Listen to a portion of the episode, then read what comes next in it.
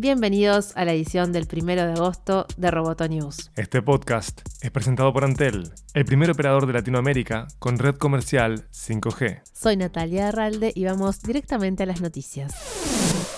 La apuesta de Spotify al podcast parece estar dando frutos. Durante la presentación de resultados financieros del segundo trimestre, la compañía sueca informó que la audiencia de sus programas de podcast creció 50% y que la plataforma ya suma 108 millones de suscriptores premium en todo el mundo. Además, informó que sus ingresos publicitarios aumentaron un 31%. El año pasado, Spotify gastó 408 millones de dólares para adquirir tres compañías de podcasting. Anchor, Parcast y Gimlet.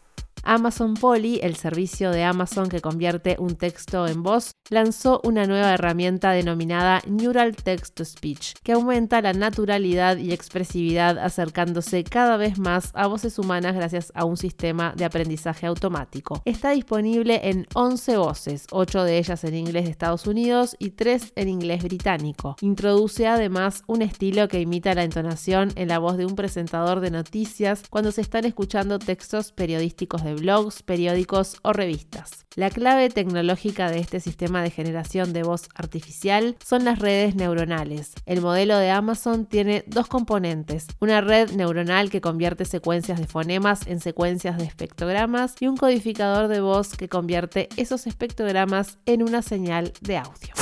Apple reportó ingresos de 53.800 millones de dólares en el último trimestre impulsado por su negocio de servicios, mientras que por primera vez desde 2012 las ventas del iPhone representaron menos de la mitad de los ingresos de la compañía. El resultado demuestra una vez más que la empresa se está diversificando y reduciendo su dependencia del emblemático dispositivo. Además del reporte financiero, el CEO Tim Cook confirmó que la tarjeta de crédito Apple Card se lanzará este mes mientras que sus servicios Arcade y Apple TV Plus se lanzarán más adelante este año.